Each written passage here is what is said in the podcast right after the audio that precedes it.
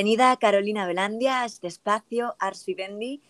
Carolina lleva más de 20 años trabajando con personas en recursos humanos, también como coach y astrólogo.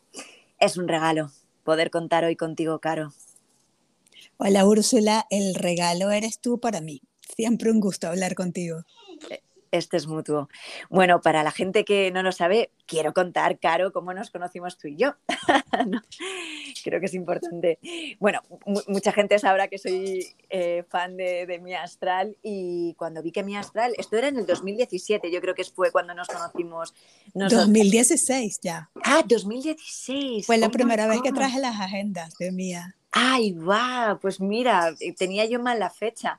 Pues 2016 y claro, eh, Caro vi que distribuía las agendas en, Madrid y me acuerdo perfectamente el día que fui a recoger mi agenda que al conocerte, nada, surgió ahí un chispazo con, contigo y bueno, me, me encantó, ¿no? Tu energía y luego cuando empezamos a intercambiar, pues tu visión de la astrología mezclada con el coaching y la cábala Em, fue como, como una luz ¿no? que se despertó ahí en ese momento ¿no? y, fue muy bonito.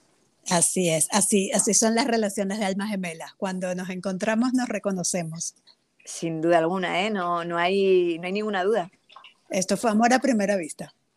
Del bueno. claro, cuéntame, eh, ¿cómo y cuándo llegaron la astrología y, y la cábala a tu vida? La astrología es una larga historia. De hecho, yo creo que el primer libro de astrología que leí en mi vida, yo tendría eh, unos 7, 8 años, más o menos. Fue un libro que encontré en la biblioteca de, mi casa. Creo que lo había comprado mi papá, pero no, no me da la memoria o alguien lo habría dejado en casa. Y era un libro de Linda Goodman, una astróloga, bueno, ya, ya no está viva, por supuesto, hace muchos años que murió. Y ella hacía como una descripción de los signos por el sol. O sea, las personas Aries, Tauro, entonces daban las características, cómo reconocerlos. Era muy bonito porque además lo usaba usando analogías, lo, los describía usando analogías de Alicia en el País de las Maravillas. ¿Qué pasa? Sí, es una belleza ese libro. Todavía hay algunas ediciones por allí en venta eh, para mm. quien le interese. Claro, era, era... Me la apunto.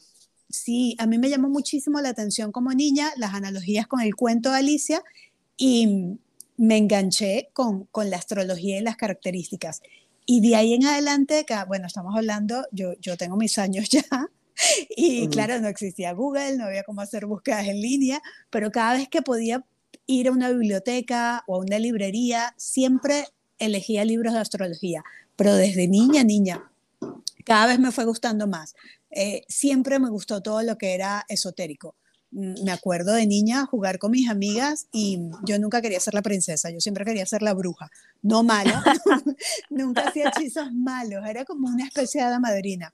Y también recuerdo que mm, le leía las cartas a mis amigas, barajas españolas, y mm, ah, me gustaba muchísimo. Claro, eso me traía bullying en casa, se reían de mí, que no ha parado, ¿eh? el bullying continúa.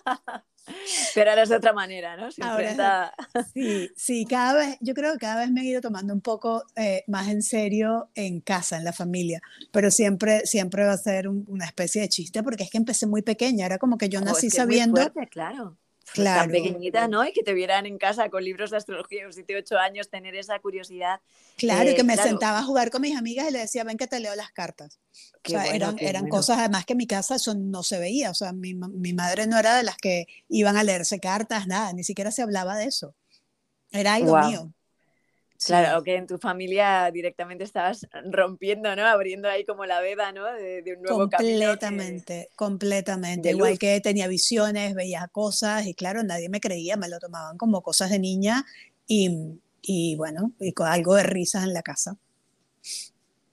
Y luego la, la Kabbalah sí llegó un poco después. De hecho, la Kabbalah la primera vez que llegó a mi vida fue finales de los 80, eh, una vez que Madonna lo mencionó y me quedó el nombre grabado. Luego, un par de años más tarde, en una librería en Nueva York, vi un libro de Kabbalah, todavía no me acerqué mucho, y a finales de los 90 fue que leí mi primer libro entero, o sea, que me senté y, me, y, leí un libro completo de Kabbalah, escrito por el Rathberg. Mm, me llamó la atención y todavía no estaba lista. Fue apenas hace, yo diría, 14 años, más o menos, 2008, 2007, 2008, cuando a través de una amiga volví a tener contacto con Kabbalah y empecé a leer los libros. Luego en Caracas había un centro de Kabbalah y ahí hice los cursos. Y pues ya de ahí ha sido parte de mi vida, pero de todo. Como es la Kabbalah, es que empieza a ser parte de ti mismo. Hace años sí que yo creo que no, que llega un poco por los medios de comunicación como al gran público, ¿no? Una idea errónea, ¿no? De que la Kabbalah es una secta para celebrities, como tú dices, ¿no? Madonna, por ejemplo. Claro, ¿qué es eh, la Kabbalah? Cuéntame. Kabbalah es una filosofía que está basada en, en la Biblia, no es otra cosa, pero no tiene el aspecto religioso, sino el aspecto filosófico de la formación y de la existencia. De hecho, cuando estudiamos Kabbalah, lo que estamos estudiando son leyes, leyes físicas y leyes espirituales. Es, bellísimo. Eh, y lo puedes estudiar desde el punto de vista que cada quien quiera. Cada persona tiene una, una forma de entender la Kabbalah que es muy personal. Hay quien se lo toma como, como algo muy, muy físico y estudia los componentes y las alineaciones, incluso eh, teorías de física cuántica, y hay otros que toman la parte más light, más espiritual, solamente las reglas espirituales, pero es eso, es una filosofía que nos da como, como unas normas de vida que, que nos sirven a todos, que, que son básicas, que son universales. ¿Y cómo está integrada la astrología en la Kabbalah? está completamente integrada, claro. Como te digo, se, se, basa en los libros de, de los primeros cinco libros de la Biblia. De hecho, en las escrituras de Abraham, que tienen muchísimas menciones a la astrología, pero es una astrología diferente a la que se estudia normalmente o a la comercial. La astrología que casi todos conocemos, que tiene una carta astral, que tenemos un signo solar, está basada en el sol. O sea, es, es astrología solar. La cabalística es astrología lunar. Eh, tiene un enfoque más femenino, no de género, femenino de, eh, energía femenina. Energía femenina, exactamente. Y claro, considera a los planetas que son antes del descubrimiento de Saturno. No, es, no, se estudian planetas saturninos porque estamos hablando de una filosofía muy, muy antigua, que todavía no se había descubierto Neptuno, no se había descubierto Plutón. Entonces, eh, estudia solamente los planetas que son anteriores a Saturno. ¿Y cuáles son? los planetas personales, eh, que son Mercurio, Venus y Marte. Los planetas sociales, que son Saturno y Júpiter. Ajá. Qué interesante, o sea, que realmente es una visión de la astrología pues muy diferente, ¿no? De la que eh, en general nos puede llegar. Tanto que los regentes de los signos son diferentes. En la astrología común, por ejemplo, eh, el regente de Urano, por decir algo, eh, es, perdón, el regente de Acuario es Urano, pero eh, cuando se empezó a estudiar la astrología, o cuando se empezó a estudiar, no, eh, cabalísticamente, quiero decir, no, no se considera Urano porque no se había descubierto en el momento, el regente de Acuario es Saturno también. Ajá, wow, qué curioso, ¿no? Como... Qué bueno. ¿Y tú qué controlas las dos, las dos visiones? Em, claro, vas teniendo en cuenta la parte astrológica de, que viene de la cábala y, de la otra vertiente solar, ¿lo vas entrelazando? Sí, depende de lo que esté haciendo. Cuando estoy dibujando una carta, dibujo como una carta astral, es decir, empezando por el ascendente y tomando en cuenta el signo solar de la persona.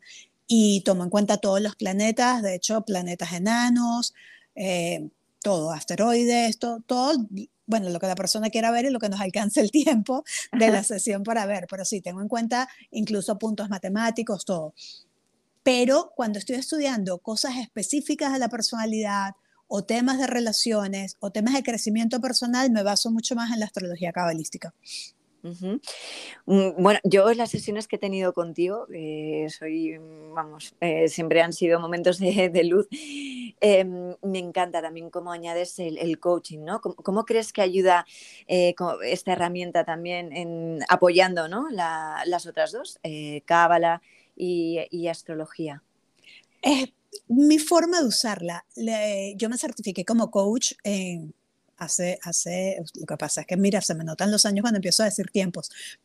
no, no, no. Hace bastantes años. Eres muy, muy joven.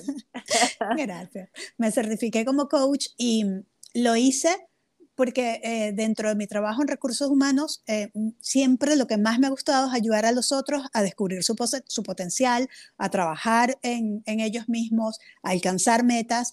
Y cuando conocí el coaching, eh, me pareció que era una herramienta fabulosa, siempre que se respete y se trate como lo que es. y claro, se use todas las técnicas que, que nos enseñan de forma adecuada. Y mm, lo estudié, me certifiqué como coach y cuando empecé a trabajar, es que instintivamente, es que es parte de mí.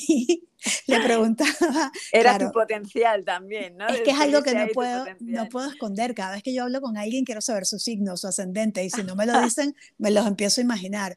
Eh, dependiendo de lo, de lo, seria que sea la conversación, a veces una conversación interna mía, decir, mm, esta persona tiene a Plutón fuerte en la carta, o cosas así. Eh, en el coaching, la primera vez que lo, que lo probé fue con una persona conocida, por supuesto, eh, le pedí la autorización y le dije, ¿me permites usar tu, tu carta astral para trabajar la comunicación entre nosotros? Porque no estaba fluyendo. Vi la carta, me fijé en su Mercurio, empecé a hablarle de una forma diferente, me fijé en su Marte, empecé a, a dirigir los ejercicios más a la acción que, que a la práctica y pues resultó una maravilla. En la cuarta sesión habíamos conseguido unos cambios de conducta impresionantes y desde ahí empecé a hacerlo. Le pedía permiso a la persona, le decía, podemos usar tu, algunos aspectos de tu carta astral. A muchísimas personas les encantaba, les parecía súper guay. Había otros que, eh, pues, mm, les daba curiosidad, pero no estaban seguros, y otros que se negaban. Con los que se negaban, por supuesto, lo, lo respetaba. Los curiosos terminaban encantados. Hasta que... ¿Sí? Que la astrología es algo como que en general puede haber un poco de escepticismo, ¿no? Mm, pero una vez que, ves que es una guía de información, ¿no? Y también depende, ¿no? Cómo te la dosifiquen y te la gestionen, ¿no? Por eso, si tú, teniendo esa capacidad que tú tienes de, adaptarte, ¿no? Cuando ves que la persona dices, uh, con este Mercurio tengo que dirigirme, ¿no? Mi comunicación la voy a un poco moldear a esto que sé que le va a facilitar que le llegue la información, pues yo creo que la gente mm, ya está un poco más abierta en general a la astrología, es un poco mi sensación. Sí, es que yo creo que se ha abusado un poco de la astrología, la usan con fines predictivos, por ejemplo, y como yo siempre digo, y tú lo sabes bien, la astrología no es una herramienta predictiva. Eh, nada en la vida es una herramienta predictiva, porque estaríamos entonces negando el libre albedrío de las personas. Yo creo que, que todos, dadas una situación, tenemos la posibilidad de elegir y todos elegimos con más o menos conciencia, pero todos elegimos. Lo que sí nos da la astrología es potencial, energía disponible, hay muchísimas cosas que podemos ver, características de la persona, no tan sencillo, ¿qué pasa como con la cábala, lo que tú estabas diciendo, que se ha abusado de verlo como algo de celebrities, como algo de moda, como una secta, incluso si buscas en Google vas a leer cosas terribles, eh, y la verdad es que mi experiencia con la cábala no tiene nada que ver con eso. Eh, hay celebrities, como hay deportistas, como hay ingenieros, como hay obreros, o sea, hay cualquier profesión, cualquier tipo de persona estudiando Kabbalah mundialmente. Eh, hay muchísimos estudiantes de Kabbalah en el mundo y muchísimas escuelas de Kabbalah ahora. Cuando yo empecé a estudiar o cuando conocí la Kabbalah había una sola escuela, pero ahora hay muchas más.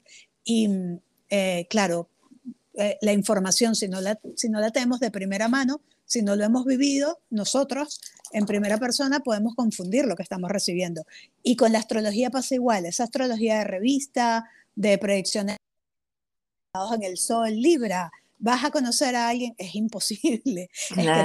la carta astral va mucho más allá de nuestro sol y nuestro ascendente, hay muchísimos aspectos que mirar y por supuesto está la decisión, el, el libre albedrío que tenemos las personas. De hecho, eso es lo que también te quería preguntar, ¿no? ¿Cómo podemos utilizar la herramienta de, la astrología como guía sin, condicionarnos, ¿no? Sin decir esto es algo que es cerrado, ¿no? Y con este tránsito sí o sí, mm, ¿cómo podemos utilizar esa información sin que nos condicione? Yo creo que cada día hay más personas em, compartiendo conocimiento astrológico con esta nueva conciencia. Es importante que, que, de quien estemos recibiendo la información, primero eh, nos demos cuenta que, que, no tiene ese lenguaje de, como de que nos obliga, que, que nos da mandatos, que dice, esta semana va a pasar. No, yo, yo creo que esa apertura a, hablar de la astrología como una herramienta que nos, nos puede orientar, que nos puede dar luces de qué energía hay disponible esta semana y cada uno de nosotros con nuestro libre albedrío y con nuestra conciencia plena, eh, entender cómo la podemos aprovechar de mejor manera. ¿Va a haber tendencias? Claro que sí, de, de, acuerdo a muchas cosas, de acuerdo a nuestro sol. ¿Por qué? Porque si sabemos, por ejemplo, que el sol representa nuestro cuerpo físico, nuestra presencia, y nos dicen que, eh, vamos a imaginar una persona que, que sea Capricornio, de nacimiento de Sol Capricornio, y sabemos que en este momento está Marte transitando por Capricornio, pues sabemos que va a haber una, una, energía de acción estimulando a las personas que tengan el Sol en Capricornio. Y sabemos, si somos personas Capricornio, pues que la debemos aprovechar para hacer cosas que nos ha costado antes hacer, para tomar acción. Es como aprovechar ese impulso de Marte. Igual que si queremos, eh, no sé, si queremos, eh, tenemos dudas de, una decisión de valor que tengamos que tomar. Eh, pues vamos a aprovechar un tránsito positivo de Venus en nuestra carta astral o de Venus en tránsito para que nos ayude a tomar esa decisión yo creo que es la mejor forma de hacerlo sin que nos condicione.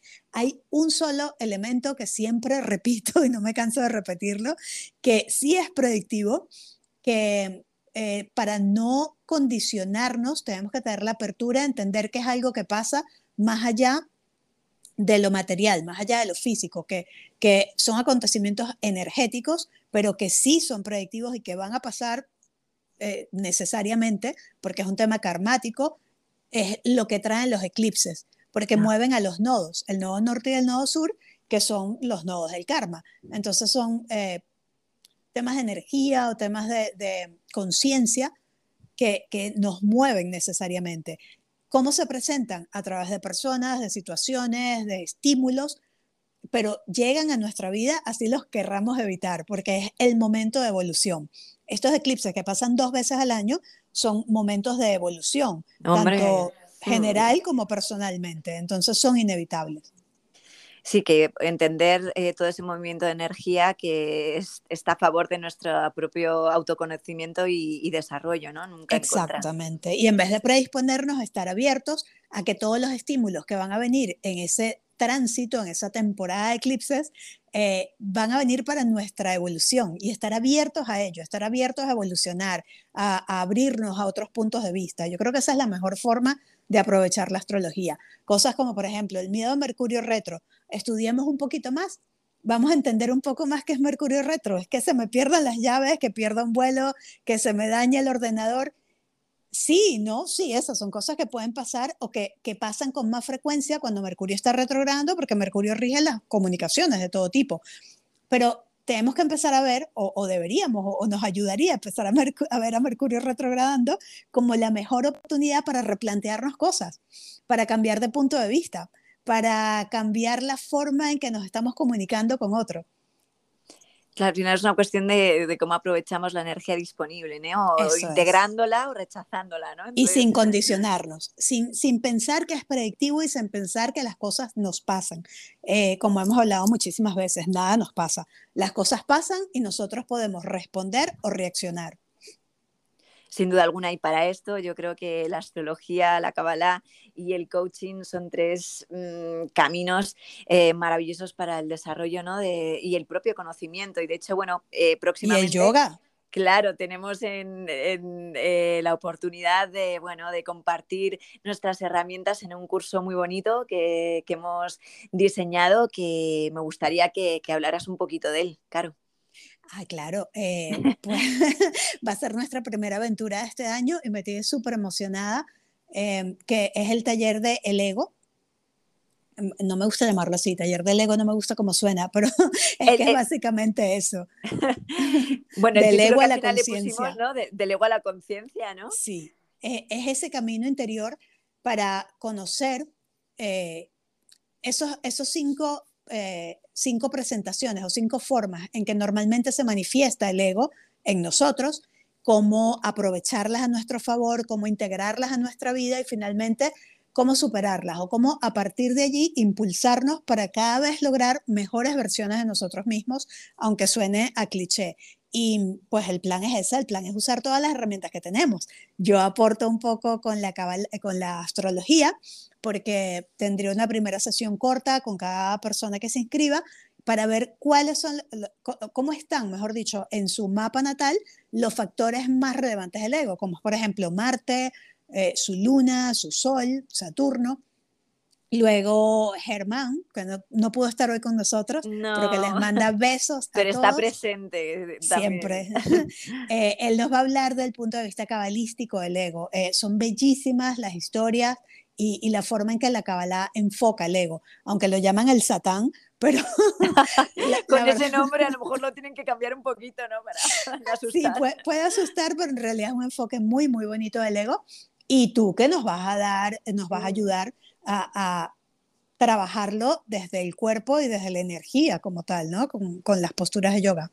Sí, vamos a también integrar, pues vamos a añadir la, la práctica de yoga, eh, también un poquito de meditación y, de mantras para hacer como todo ese cóctel ¿no? de, ingredientes que yo creo que van a hacer que, nos, que podamos transitar ese viaje, ¿no? como, como es el título del curso, que es un viaje hacia nuestro interior, ¿no? que yo creo que de eso se trata, buscar más esa conexión con nosotros mismos, ¿no? que al final yo, o por lo menos en mis vivencias, eh, lo que mm, cuando me desconecto de mí es cuando siento ¿no? que, que, hay algo que tengo que, que ajustar ¿no? y, y, el estar en esa conexión con, con, uno mismo creo que es ir bueno, pues trabajando ese estado de conciencia que, que, nunca acaba, pero que lo bonito es estar en ese camino. ¿no?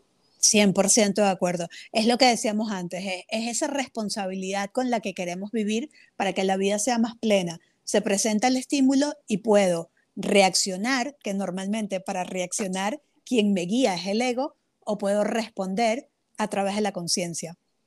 Me encantó eh, el, el símil que hiciste, ¿no? De cómo el copiloto, ¿no? Tiene que ser el, ego, ¿no? Y la conciencia tiene que ser la, la conciencia va al volante y el ego de copiloto. No lo podemos bajar del coche o del avión, donde cada quien lo quiera llevar. lo necesitamos de copiloto, porque el ego es parte nuestra. El ego no es posible vivir sin ego el ego es una parte intrínseca del ser humano, nace con nosotros, eh, es parte de nosotros. Es como cuando hablamos de la, de la sombra. La sombra no existe por sí misma, la sombra es la ausencia de luz, es esa parte a la que no le hemos dado atención. El ego es igual, el ego es una cara de la conciencia, que simplemente es la cara que nos empuja a reaccionar cuando lo que queremos hacer es responder ante los estímulos. ¿Por qué? Porque responder es actuar con responsabilidad, es responder de la mejor manera posible a cada estímulo. Y pues eso, eso necesariamente nos hace vivir en plena conciencia todo el tiempo. Pareciera un trabajo de esos súper difíciles, pero la verdad es que no, la verdad es que yo creo que en, esas tres sesiones, más la sesión de astrología, eh, vamos a ser capaces de llevarnos todas las herramientas que necesitemos. Yo estoy mm, con muchísima ilusión porque además pienso que, va a ser en sí una experiencia para todas aquellas personas que, les pueda resonar este curso porque además, em, por especificar un poco, eh, está esa sesión personalizada de astrología que tú vas a tener con cada participante, que está la opción de poder realizarlo tanto presencial como, online. Van a ser tres encuentros y esa sesión extra contigo eh, va a ser mm, genial para personalizar al máximo este, este curso, que yo creo que es lo esencial, que a cada persona le, bueno, pueda, pueda valerle en su propia experiencia y que esto no va de cuatro tips generales, ¿no? Para, para poder conducir. Es una experiencia en sí, vamos a hacer ejercicios, que eso me, estoy súper expectante de tus ejercicios de, coaching, porque al final el vivirlo, ¿no? El, el practicar, ¿no? Yo también un poco por defecto del tema del yoga, ¿no? Pero sí que creo mucho en que la repetición en el hábito y en, en hacer es cuando integramos también en el ser, ¿no? Completamente. Además que luego cuando terminemos con unas asanas un poco de meditación y unos mantras es como para sellar todo lo que vivimos en cada sesión. Yo, yo creo que va a ser algo maravilloso. Es que, es que no tengo otra palabra para describirlo. Yo también, yo estoy yo estoy súper ilusionada y súper contenta. Además que llevamos tiempo para, para hacer algo juntas y esto yo creo que ha sido como, wow, ha cuadrado todas las piezas, ¿no? Se, se han dado perfectamente para, para, poner en marcha este curso, así que estoy... Pues todos los que hemos hecho juntas yo creo que han sido exitosos y, y las personas han salido felices, que es lo más importante, y con herramientas para que su vida sea cada vez mejor. Así que esta vez no será la excepción. No, no, para nada. Estamos, vamos, eh, a full, a tope con, ello. Y siguiendo un poquito más en, la línea de, la astrología, algo que también, eh, y, respecto también al ego, ¿no? Porque a veces el ego es, es, como integrarlo, porque tampoco yo creo en esta imagen súper espiritual de, oh, no, mi ego, no, eh, fuera ego, porque creo que no es humano ni siquiera, ¿no? Hay que integrarlo. Pero sí que a veces mm, no justificar, ¿no? Eh, utilizar la astrología para decir, ah, no, no, no, yo es que tengo tal cuadratura con no sé qué Saturno que me hace ser súper cabezota y es como soy. Y es como, ¿no? O sea, cuando, eh, cuando es la astrología para que tampoco todo lo contrario, ¿no? Que, que sea un potencial para dibujarnos, ¿no? De, o sea, que no nos tiene que, eh, definir para el resto de los tiempos em, esa primera carta natal o, sí que nos condiciona para siempre, Carol. No, claro que no. Eh, es muy humano cuando empezamos a conocer la astrología, a conocer nuestro mapa, escudarnos. Ante, ante, ante nuestra carta, decir, bueno, es que yo soy así, yo soy enamoradiza porque yo nací Libra, que, que no lo puedo evitar. No, la verdad es que el, concepto cabalístico del mapa astral, eh, creo que esto lo hemos hablado nosotros y seguramente lo hablaremos en el taller también en más profundidad, es que esa es una foto de lo que vinimos a evolucionar. El mapa astral nos indica que, para qué encarnamos, para qué estamos en esta vida, que, en qué puntos específicos vamos a tener más retos durante esta encarnación para lograr evolución. Entonces, justamente la idea cabalística, cuando la cabala de la astrología, ese punto un poco más filosófico, es que nos dicen que cuando nos vayamos, cuando sea porque morimos o, lo que cada quien crea eh, de sus creencias ilimitadas, eh, la idea es que nadie pueda reconocer nuestra carta natal porque ya hemos evolucionado todos esos aspectos. Es decir, que nadie me pueda identificar por mi sol en Libra o por mi ascendente en Virgo o por mi Venus en Escorpio, porque ya integré todos esos aspectos y ya los he evolucionado. Eso es precioso porque es, es que tenemos ¿no? también en esa libertad de, poder eso, ser otro, otro personaje, ¿no? El que creemos que venimos, ¿no? A, claro. En primer momento. Claro, evolucionar cada uno de los aspectos de esa carta. Eh, lo vemos así, lo vemos como un contrato kármico que firmamos antes de encarnarnos o antes de nacer y que venimos con ese trabajo, venimos con un contrato, tal cual, venimos con ese contrato y la idea es cumplirlo, la idea es evolucionar cada uno de esos aspectos. Claro, ¿nos puedes decir qué nos espera así un poquito en líneas generales para este 2022? ¿Cómo, cómo viene este año? Claro, no puede faltar. Empezando el año es la pregunta que casi todo el mundo tiene. No podía los que nos gusta esto. Claro, fíjate, ha sido una evolución súper interesante este nuevo ciclo, em, siglo, creo que dije ciclo, siglo. En el 2020 fue un año muy, muy Capricornio. Fue el año de la triple conjunción en Capricornio. Sí, cerró 2020 con esa triple conjunción de Saturno, Júpiter y Plutón en Capricornio y sabíamos, esto lo veníamos hablando casi todos los astrólogos muchos años antes, eh, diciendo que se iban a romper estructuras a nivel mundial, o todo tipo de estructuras, pero sobre todo estructuras rígidas de gobiernos, de leyes, del deber ser, de las formalidades. Llegó más allá porque llegó incluso a las empresas. Fíjate todos los cambios que trajo esa triple conjunción. ¿Quién se iba a imaginar antes de 2020 que el 50% como mínimo de la población estaba teletrabajando? Trabajando desde casa, no había oficinas. Mm. en ese año también cayeron muchas empresas de estas súper famosas o poderosas, o por lo, por lo, menos tuvieron que aplanar sus estructuras piramidales. Eh, y fue así, eh, muchísimos cambios en la legislación, en la forma en, lo que, en, la que los países eh, se, relacionan, muchos cambios en derecho internacional, sobre todo en tránsito entre países. Luego el 2021 se marcó un poco más por, por los nodos, los nodos fueron muy fuertes en Géminis y Sagitario y fue un año de muchísimas reformas en cuanto a tránsito de un país al otro, tránsitos internacionales, viajes, regulaciones aéreas, viajar con la mascarilla, la vacuna, sin vacuna, la, la PCR. Eh, fue un año también de cambios legislativos en, temas súper novedosos, porque Saturno empezó su entrada en Acuario. Entonces venían cosas nuevas, venían leyes que no conocíamos y empieza todo este movimiento. Hemos tenido dos que a mí me llaman muchísimo la atención. Eh, una es como en países, sobre todo en los latinoamericanos, países asiáticos, países árabes tan tradicionales, eh, se empiezan a ver ya reformas legislativas, reformas de leyes en temas de matrimonios igualitarios. Eh, en países un poco más avanzados ya estamos viendo la igualdad de las mascotas, eh, con los hijos. Todas, todas estas reformas de temas que nos resultan súper raros, súper novedosos, es esa entrada de Saturno en Acuario. Ahora, en 2022, ya Saturno está establecido en Acuario y está haciéndole cuadratura a Urano en Tauro. Entonces, este es un año en que ese, ese Urano en Tauro, que lleva ahí ya unos cinco añitos, cuatro añitos, eh, tratando de, de reformar un poco la economía, cómo vemos la economía, la forma tradicional de hacer dinero, la banca, las inversiones. Empieza la criptomoneda hace algunos años con cierta timidez, ha ido ganando y ganando fama.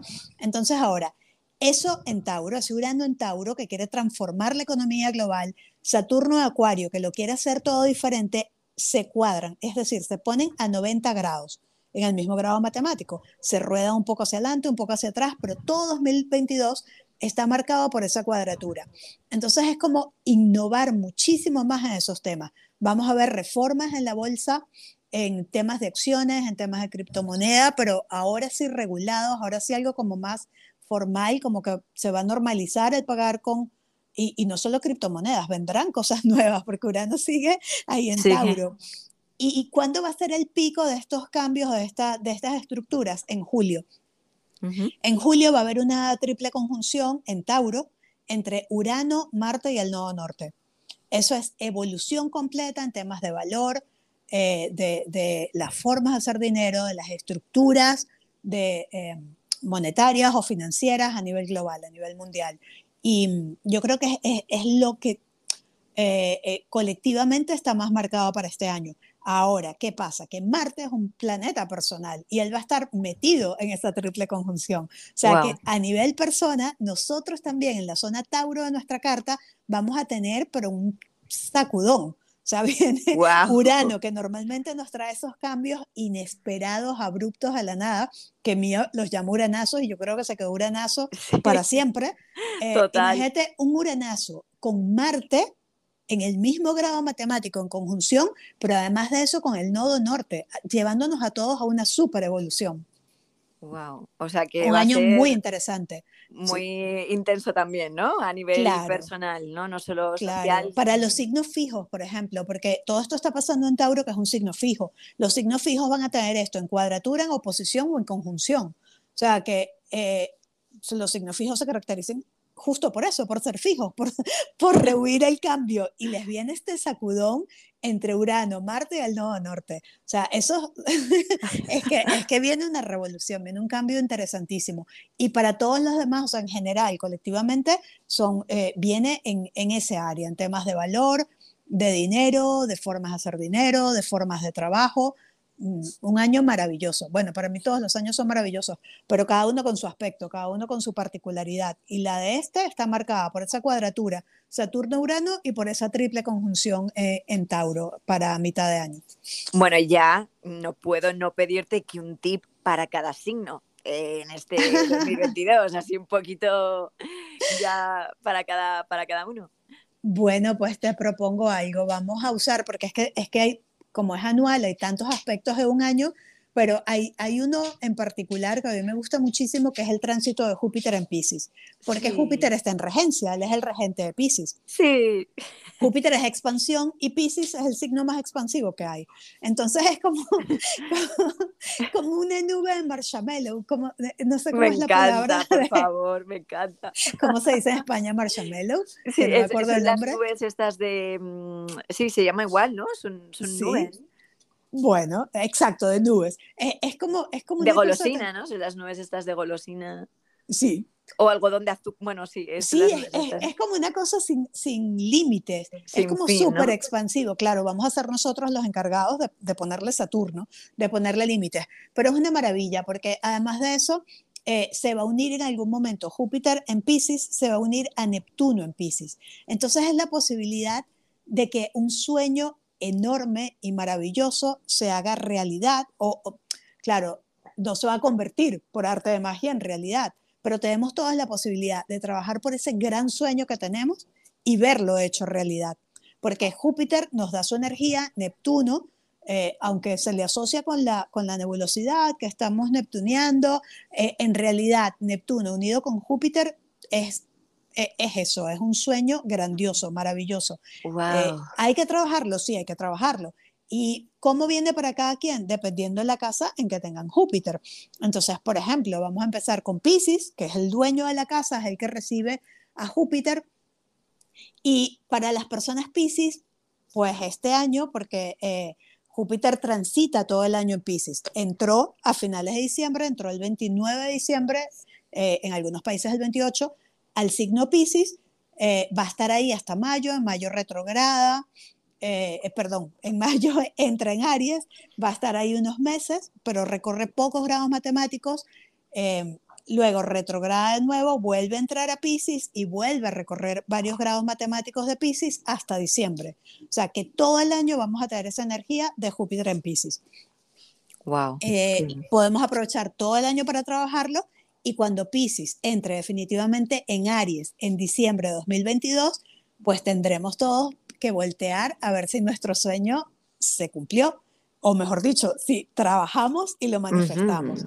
Entonces, para Pisces, para las personas Pisces de sol ascendente, podemos estar hablando de un sueño de crecimiento personal, eh, de también eh, algo muy ligado con, con, con creencias, con, con expandir su, su, eh, ¿cómo decirlo? Como su capacidad de entendimiento, como abrirse a nuevas filosofías, a nuevas religiones, a nuevas creencias, ir más allá de, lo que nos ha limitado eh, en eso, en creer, en, concebir ideas. Em, pueden, pueden desarrollar una idea fantástica, pueden expandir su imagen, sobre todo las personas que son de Sol Pisces, como tú, y creo que lo hablamos este año en tu revolución, tienen la capacidad de que, de que Júpiter impulse su imagen, su presencia, su sol y, los haga ser conocidos mucho más allá de, sus límites, de su territorio, de lo que ha sido hasta ahora su público, por decirlo de alguna manera. Para las personas Aries de Sol ascendente, eh, podemos estar hablando de un sueño familiar, un sueño de familia, que puede ser tener familia, puede ser que crezca su familia, puede ser conseguir algo que, parece como soñado para su familia. Para las personas Tauro de Sol ascendente es ampliar su círculo, pero ampliarlo con una verdadera tribu. Llegar a ese lugar donde sentimos que pertenecemos. E, es bellísimo. Yo, yo de verdad que, que me imagino los tauros que suelen ser como muy selectivos con su círculo, entonces tienen ciertas dudas a veces de abrirse a nuevas amistades, pues este es el año que les da la posibilidad de ampliar ese círculo eh, de, forma de verdad diferente y así poderlo conectar con, con su gente, con, no, sé cómo decirlo, con su tribu, con la gente que de verdad les hace sentir en casa. Eh, puede ser círculo de desde amigos hasta compañeros de trabajo, hasta clientes, audiencia, eh, donde cada quien lo, lo, lo, quiera trabajar, por supuesto. Para las personas Géminis de Sol Ascendente es un año para lograr ese, esa carrera, esa meta profesional, esa expansión de sí mismo, eh, lograr una visión pública o un cambio de imagen, que pues esas que parecen súper difíciles de conseguir. Pero pues nada, tenemos ahí a Júpiter, que además es como el, el San Nicolás, el Santa Claus del cielo, eh, pero no porque nos da el regalo hecho, sino porque nos da la, la energía para conseguirlo. Entonces los Géminis van a tener eh, ese impulso de Júpiter para lograr ese, ese trabajo tan ansiado. Las personas cáncer lo tienen súper activo para o mudarse al extranjero, un sueño de toda la vida, vivir en tal país o en tal ciudad, o para viajar más, o para aprender algo nuevo, para hacer una segunda carrera, algo, algo que sea así muy, muy como un sueño para ellos eh, de nuevos conocimientos o Ay, aquí están mis perritos. Nada, no, también les gusta hablar tienes que presentar a toda la audiencia a tus perritos que están ahí. Buda y Venus. Buda y Venus. que para todos ustedes. Quieren participar. Pues eso, las personas cáncer tienen como el, el cielo abierto, literalmente, para viajar eh, mental o físicamente a otros lugares. Las personas Leo de solo ascendente tienen la posibilidad de lograr una conexión con otros, pero a nivel de entrega o de expandir lo que hagan con otros. Esto puede ir desde un embarazo, que necesito a otro para lograrlos, hasta un negocio con otra persona o hasta una inversión con otra persona, pero es hacerlo muy, muy grande, es llevarlo más allá de lo que era. Eh, los leos que estén en sociedad pueden lograr nuevas metas con socios. Las chicas Leo que quieren salir embarazadas, pues Júpiter seguramente se los va a poner mucho más fácil este 2022. Cuidado con embarazos si no es algo que estén deseando, porque importante. Sí, Júpiter trae siempre esa expansión, ese crecimiento y en la casa 8 pues eh, eh, es bastante por allí. Para las personas Virgo de Sol ascendente, eh, Júpiter en la casa 7 puede traer a una pareja soñada o a un socio soñado o a una relación soñada con otro, aunque no sea necesariamente de pareja o de sociedad. hay muchas relaciones que anhelamos de mejor amigo, de alma gemela como la nuestra, o, cualquier unión de estas que es súper mística, súper Júpiter, muy soñadas. Para las personas libres de sol ascendente, trae expansión del día a día, la rutina, de la salud. Las personas libres que estén con retos de salud es un año maravilloso para vencerlos, para alcanzar nuevos niveles de energía física en la rutina, para lograr eh, como encajar mejor mm, todas las actividades dentro del día a día. También para, para mejorar las relaciones esas cotidianas con los compañeros de trabajo, para ser más expansivos, para comunicarse mejor. Para las personas escorpio de, de sol ascendente, eh, es la oportunidad de iniciar algo soñado.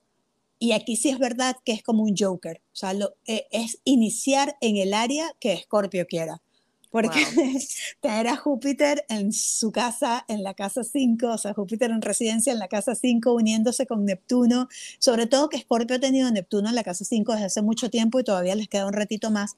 Entonces, como que no tienen la visión clara de dónde inicio, cómo lo hago, por dónde es. Pues ahí viene Júpiter a darles ese impulso. Los que quieran iniciar proyectos personales, iniciar un embarazos también, tener hijos o hacer algo nuevo con sus hijos o ayudar a los hijos en algún proyecto o cualquier cosa que sea nuevo, que sea que sea eso, que tenga esa energía de inicio, de diversión, de emoción, de alegría, todo lo que tiene que ver con la casa 5.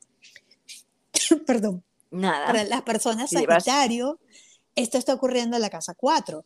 Entonces, es estabilidad, familia, eh, todo lo que tenga que ver con la casa. Puede ir desde algo tan simple como una remodelación o conseguir una casa más grande, hablando de la casa física, hasta lograr cosas bellísimas para su familia o con su familia, o lograr familia, o lograr estabilidad, si es algo que estaban buscando, comprar casa, eh, mejorar sus ahorros, lo que cada quien quiera. Pero de nuevo, hay que trabajarlo. Para las personas Capricornio, en la casa 3, eh, es bellísimo porque sabemos que Capricornio es uno de los signos más estructurados mentalmente. Y tener a, a, a, Pisces en la casa 3 para ellos es todo un reto.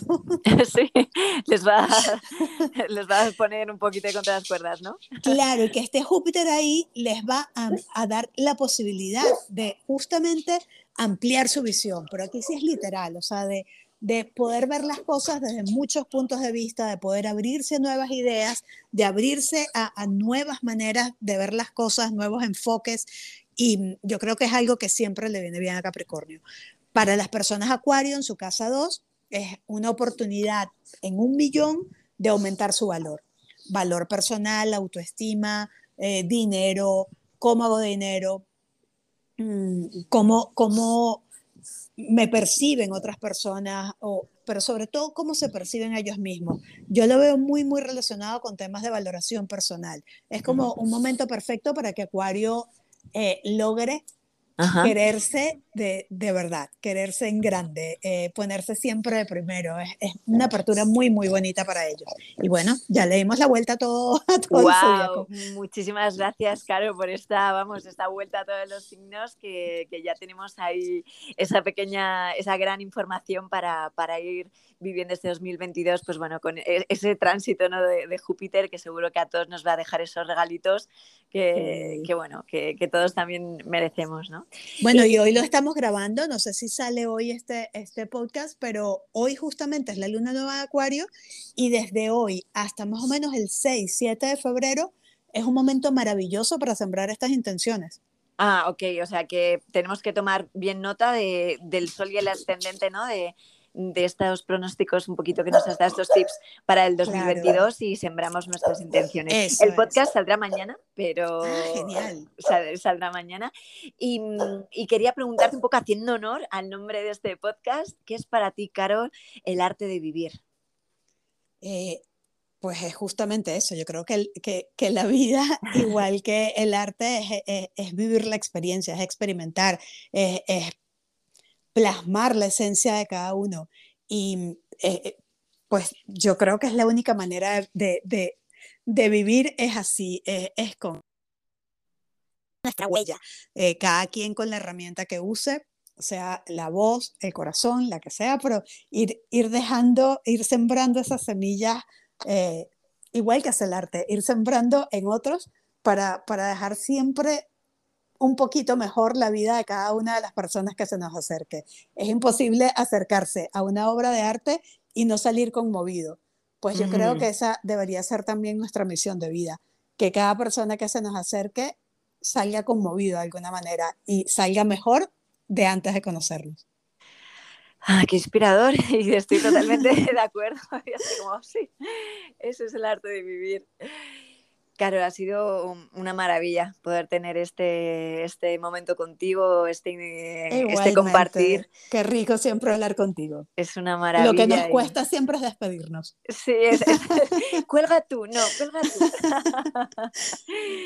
Un placer, Caro. Nos vemos eh, en breve, que les recordamos el, el, próximo curso que comienza el 19 de, de febrero y, y, ahí estaremos en, en equipo y gracias por, por toda tu luz, por todo tu conocimiento y por tu corazón.